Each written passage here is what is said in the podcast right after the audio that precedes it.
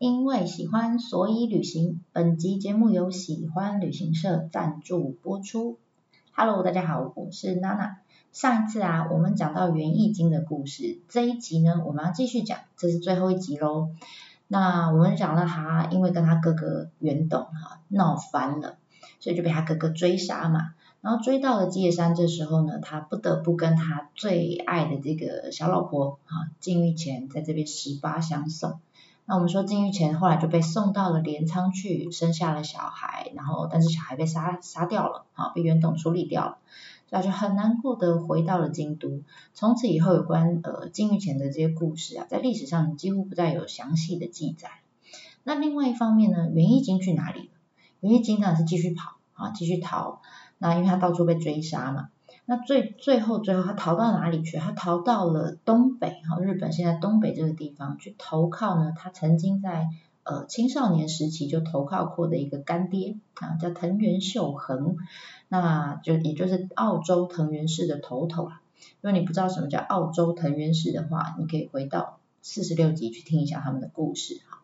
好啦，那知道这个消息的袁董当然很生气啊，但他气归气，他不敢动啊。为什么？因为澳洲藤原氏势力也不小啊，所以呢，他如果冒犯到这个澳洲藤原氏啊，他的这个镰仓幕府可能会受到影响啊，他的事业，他的总公司才刚好不容易才刚建立起来哈，所以呢，他才呃他不想要呃因为这个小小老弟的事情呢，然后影响到他的事业。所以暂时之间哈，暂有一段时间呢，呃，袁义经就被他干爹保护着。那暂时呢，过了一段比较啊，相较比较安稳的日子。但这段日子并并没有很长哈，没多久之后呢，他的干爹就过世了。当然，他干爹在死以前就叫了几个哈他的亲儿子来到跟前哈，就想跟他们说，就千交代又万交代，就说啊，哎呀，这袁义经虽然不是我亲生的哈，但好歹我说也是我的干儿子。所以也是你们的干兄弟，那我去了之后啊，你们要好好的跟他相处，代替我好好的保护他、照顾他啊，知不知道？你们要相亲相爱，不要打架啊，哈。那这几个儿子呢，当然了，老爸过世之前，他每个都说好嘛，因为财产还没拿到，对不对？那分完遗产之后呢，老爸也嗝屁之后，这个接班人叫藤原太衡，跟他爸爸差一个字。这个藤原太衡啊，当然就呃在袁董哈不断的这个威胁跟利诱之下哈，用尽各种方式，最后就说服他了。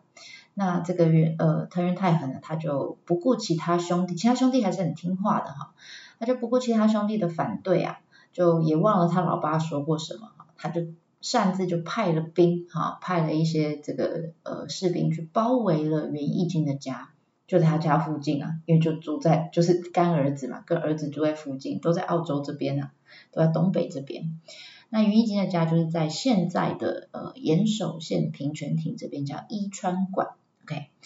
那他就派了一堆士兵去包围他家。那知道这个消息的云一金，他知道啊，完了啊，他逃不掉了，因为他住在这边，他是很放松的，对，他是在干爹的保护之下住着，他等于就是觉得自己好像住在自己家一样。他并没有太多的防备。当他知道他突然被他的干兄弟的士兵包围的时候，他知道他死定了，哈，他一定逃不掉。所以呢，他就开始超前部署，啊，超前部署是什么呢？就是你知道日本这些武士们，他们非常痛恨自己是被杀掉的，他们觉得这是个耻辱，哈，他一定要在被敌人杀掉之前，呃，之前自己先杀掉自己，那就自杀啦，OK。所以他就开始超前部署，他知道自己逃不掉的时候呢，他就开始哈，他先亲手，不是自杀哦，他先亲手杀了自己的大老婆跟小孩，以免这当然是有用意的啦。有人说啊，他好无情哦，其实不是，他就像平家那时候不是呃打仗打到最后知道自己要输了，大家就不不不不不就开始跳海，对不对？就是他们就很怕说这些女人跟小孩被抓到之后，可能就是会被杀掉，好，然后或是会受到一些凌辱这样子。所以呢，他宁愿在这之前先自己处理掉，啊，先把大老婆跟小孩给杀了，接着呢，自己也没闲着，啊，开始换衣服啊，换漂亮一点的衣服啊，然后呢，戴上佛珠，好，换一个比较漂亮的耳环，然后手里拿着佛经，开始念经，叭叭叭，开始一连串很高纲的自杀准备，要花很多时间啊。那这个大家还记得吗？他有一个很忠心耿耿的 属下叫卞庆，对不对？那为了呢，他他为了要让自己的主子啊不受打扰哈，可以专心的准备自杀，所以啊，他们就在庭院里面，他就跟其他的属下在庭院里面就开始迎战了哈，就开始呃怎么讲，就是武装起来好，然后要保护他的主子哈。然后呢，忠心耿耿的执行，他们也很明白哈，这他这这是他们这一辈子最后的任务了哈。那我们前面有讲到，我们说卞庆这个人，他身高两百零八公分呢，啊，简直就是一个，你可以想象平安时代末期的这个姚明啊，然后再加上他只要挥起大刀来，哇塞，是不是轻轻松松就可以干掉对手，对不对？还记得吗？他是曾经在京都的九百九十九人斩。还没有到千人哈，九百九十九人斩，很厉害哦。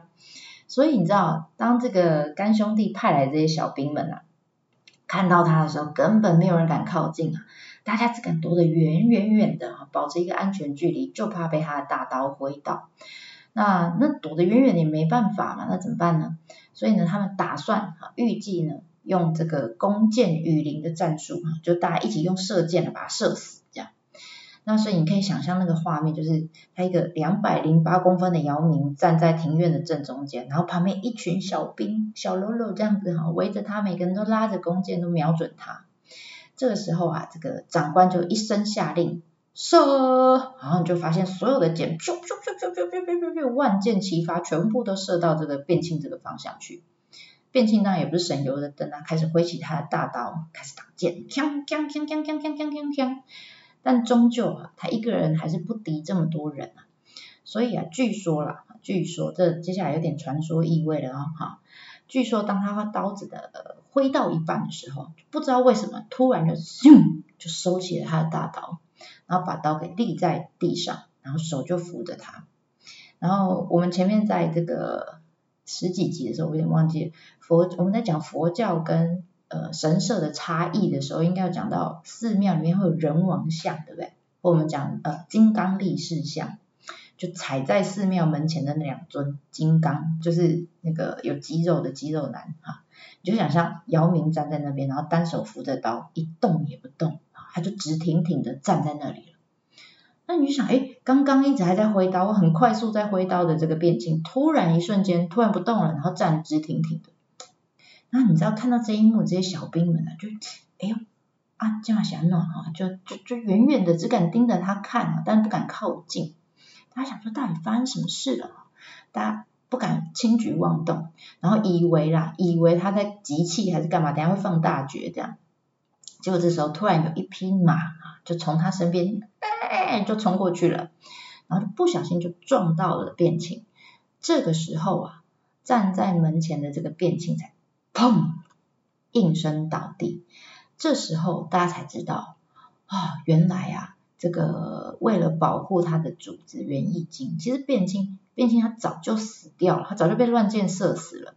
但是他为了保护他的主子，所以他坚持，即使他死了以后哈，他断气了以后，他还是坚持站着不倒下。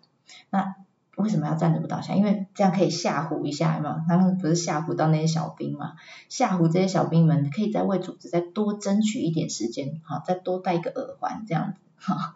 所以你知道这段故事，我觉得蛮有趣的，就是因为这段故事到现在的日文里面，你还常常看得到。你在呃他们的电视新闻上面，尤其是冬天的时候。有时候冬天下大雪啊，或者是呃有一些比较大型的车祸，你就会发现车子不是后面就会开始回堵，有没有？就开始长时间的回堵，排一长条这样。那这时候呢，记者多半啊，他们都会用他舅舅就是站着往生，卡在翁心呐这种形容词来形容这种动弹动弹不得的状态，就站在那边都一动也不动的感觉。那这一种呃这种感觉其实就是。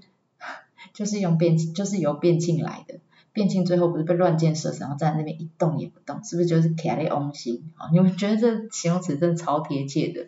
大家如果有兴趣的话，你可以就打他接我九哈，或者是你上我的这个方格子上面我贴日文，大家可以把这个字 copy 到这个 Google 上面去 Google 一下，你会发现你全部找到的图都是在雪地里面塞成一排的车，非常可爱哈。这个词到现在都还在还有在用，那就是这个边沁来的。OK，好啦，那我们说园艺经啊的，当然啦，在这个它的呃怎么讲忠心耿耿的这个。属下哈变庆的保护之中呢，哈拖延之中呢，呃，真的就在自己的家里自我了断了，啊，自我了断。那当然了，这些小兵们后来就冲进去了，那藤原太衡就有下令嘛，就说，哎，你们把他的头给砍下来，啊，把袁义经的头给砍下来，干嘛？他打算把袁义经的头呢砍下来之后送到镰仓去，送给镰呃袁袁董。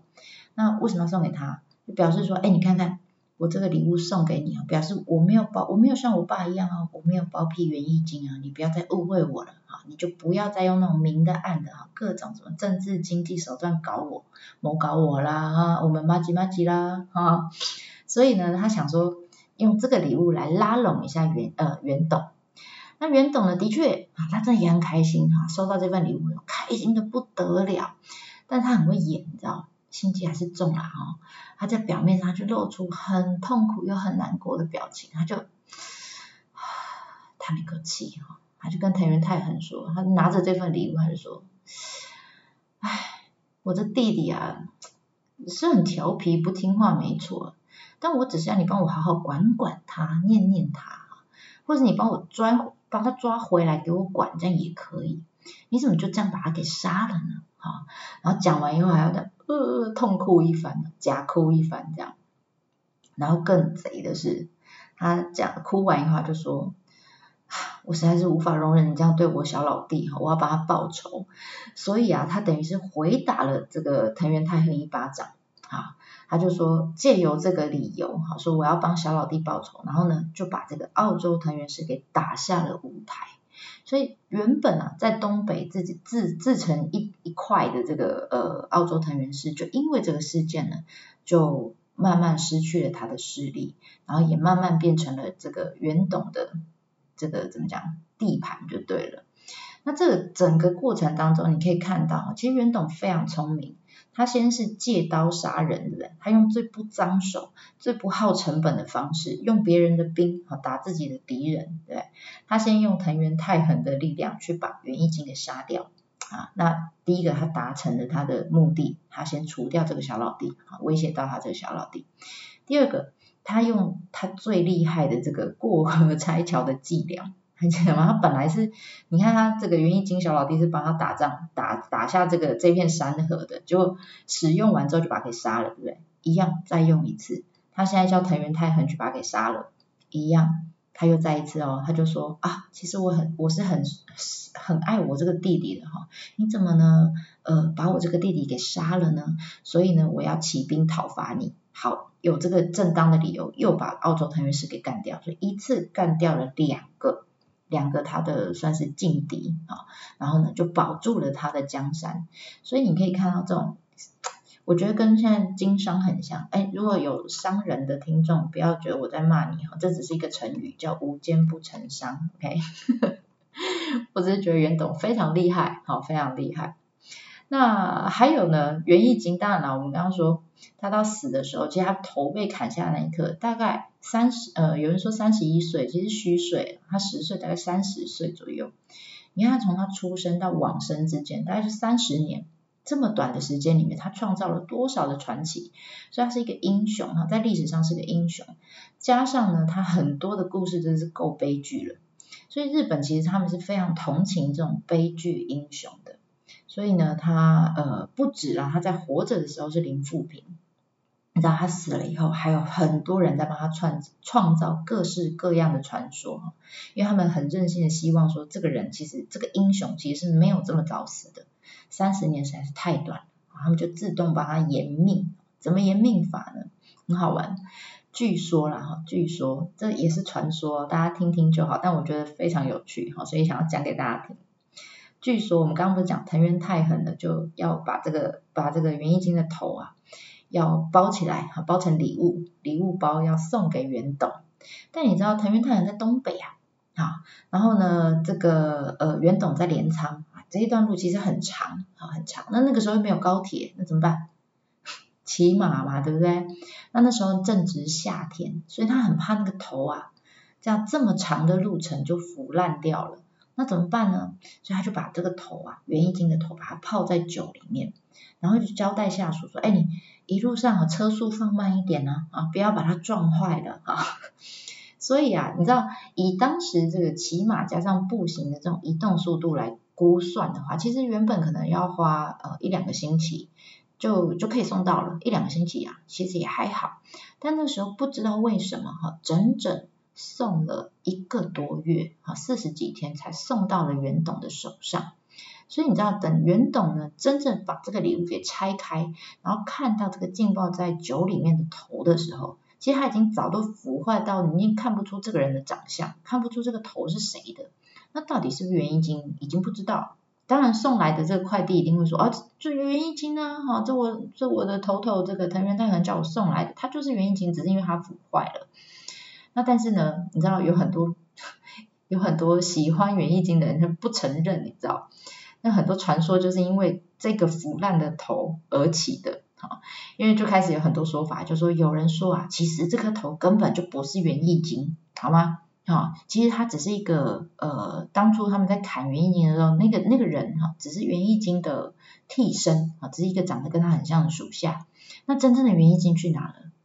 听说他这个呃往北方逃窜啊，他没有停留在澳洲啊，他就继续往北方逃。然后呢，逃到哪里？逃到北海道，经由北海道。再逃往了中国，从此以后，神奇的来了，他就改名成为成吉思汗。然后呢，还有还有，交代他的子孙说，总有一天咱们要反攻日本。好了，接下来故事你大概就知道，中国在元朝的时候的确有攻打日本，那个时候是什么时候？是成吉思汗的孙子叫忽必烈啊。那真的，他们曾经派过两次的兵要打日本，然后所以呢，日本人就叫他们元寇，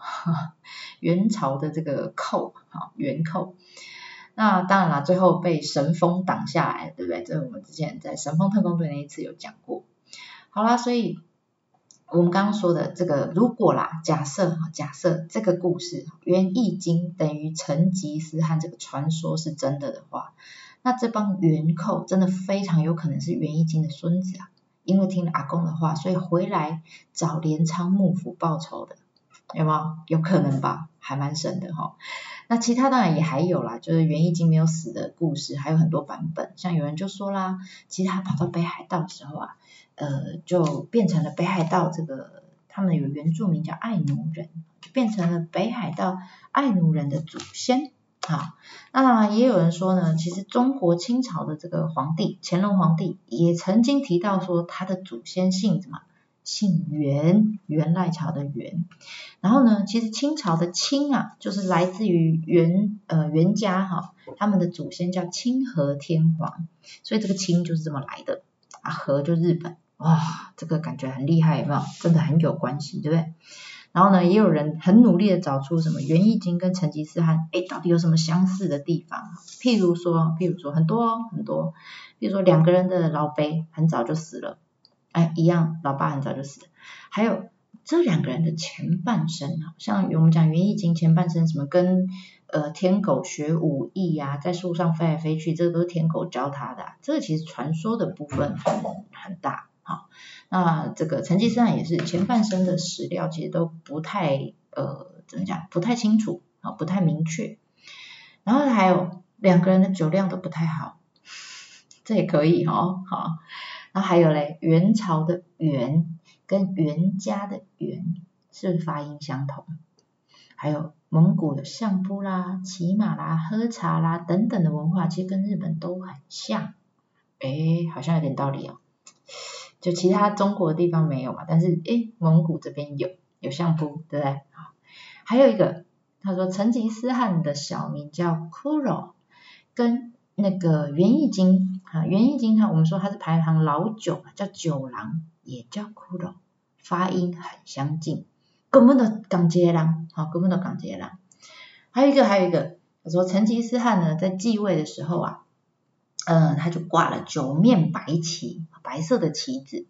那其实这个白旗就是袁家哈袁氏的象征。啊，这边我们稍微题外话一下，呃，之前呢我们讲到袁平和战啊，他们每次要打仗的时候，袁氏呢就袁家人就会举起白色的旗子，然后平家的人就会举起红色的旗子。所以我们现在有看常常看到什么红白大战啊，红白什么什么战啊，红白为什么是红白不是红绿嘞？就是因为原平和战里面的平家跟原家就是红白啊，所以呢，呃，我们刚刚说成吉思汗在继位的时候举起了白旗啊，白旗就是袁氏的象征哦，而且还九，他举了九面，又开始了，又是因为他九郎，好，好，这些全部。都是书里面曾经提到过，或是网络上曾曾经有人讨论过的，叭叭叭，其实还有很多各式各样的理由哈。那但是不管有多少理由，你就可以知道日本到底有多么希望袁义经没死啊。然后所以只要他途经之处啊，到处都流传着他的传说哈，大家都用自己的想象力来帮他编造各式各样的这个死之后的复活的英雄故事，我觉得蛮有趣的。而且不止他哈，连他身边的人也有各式各样的传说。譬如说我们刚刚讲的卞庆，对吧？那个站着卡列翁星的那一个，我们之前就说啊，他出生前就什么，他老妈怀孕了十八个月才生下他，就是一个巨婴，这已经够传说了，对不对？那还有一其他野史就说啊，什么啊，其实他在元平和战就打仗的途中呢，曾经受重伤，肚破长流啊。然后呢，他超屌的，他就把掉了一地的内脏全部都捡起来塞回去，缝起来这样，我有点听不下去了，对不对？然后再加上最后呢，卡列翁星这种死法，反正呢各式各样的说法都扯到，你就觉得他到底是不是个人啊？感觉像个鬼一般的存在，对不对？所以啊，有一派学者就说，哎，其实变庆搞不好不是一个真实存在的人，他可能是袁义经身旁呃很多哈。不同的这个属下，不同的随从，所有的事迹，把它综合在一个人身上，然后虚构出来的一个人物，这样。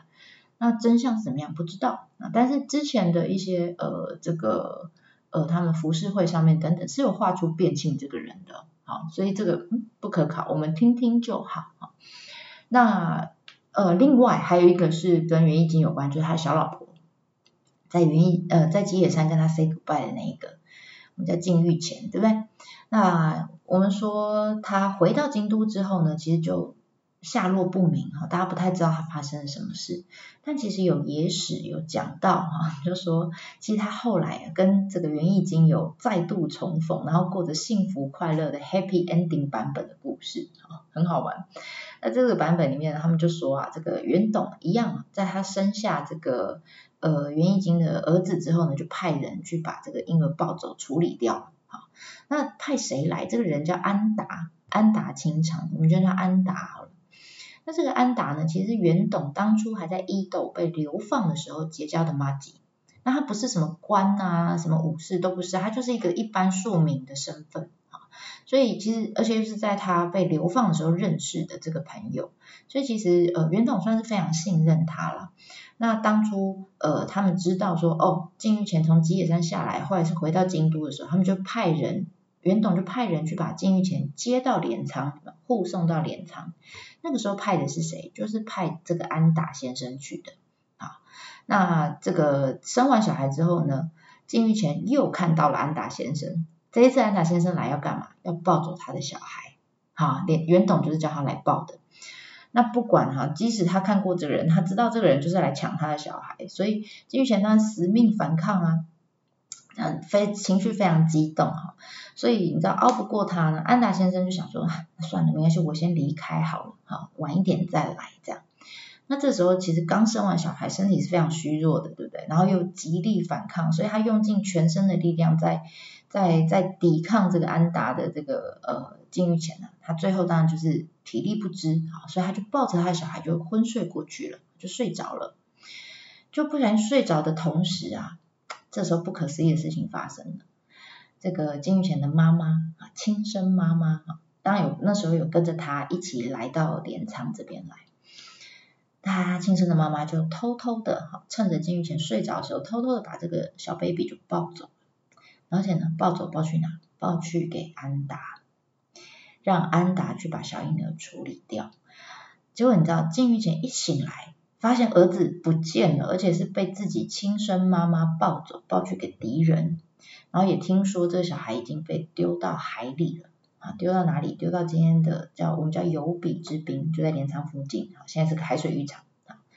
被丢到海里去了。你知道他当然是伤心欲绝，非常难过啊。你想想看，这个时候的金玉前，她她先是跟老公哈呃生离嘛，然后跟他的小孩死别嘛，然后同时呢，为什么会有这种遭遇？就是因为被自己亲生妈妈背叛。你想想他有多崩溃的。然后呢，他因为没有利用价值了哈，所以他就被送回京都了。他跟他的妈妈呢，要回京都的路上，他满脑子就在想，就就是想说，我活着已经没有这样下去，已经没有意义了。他满脑子就想死。你看，他就看他妈妈的背影，讲说，连我最信任的妈妈都背叛我，啊，所以他一路上都非常痛苦，非常难过。就在这时候啊，他看见了一个很面熟的身影，就出现在路的远远的尽头的那边。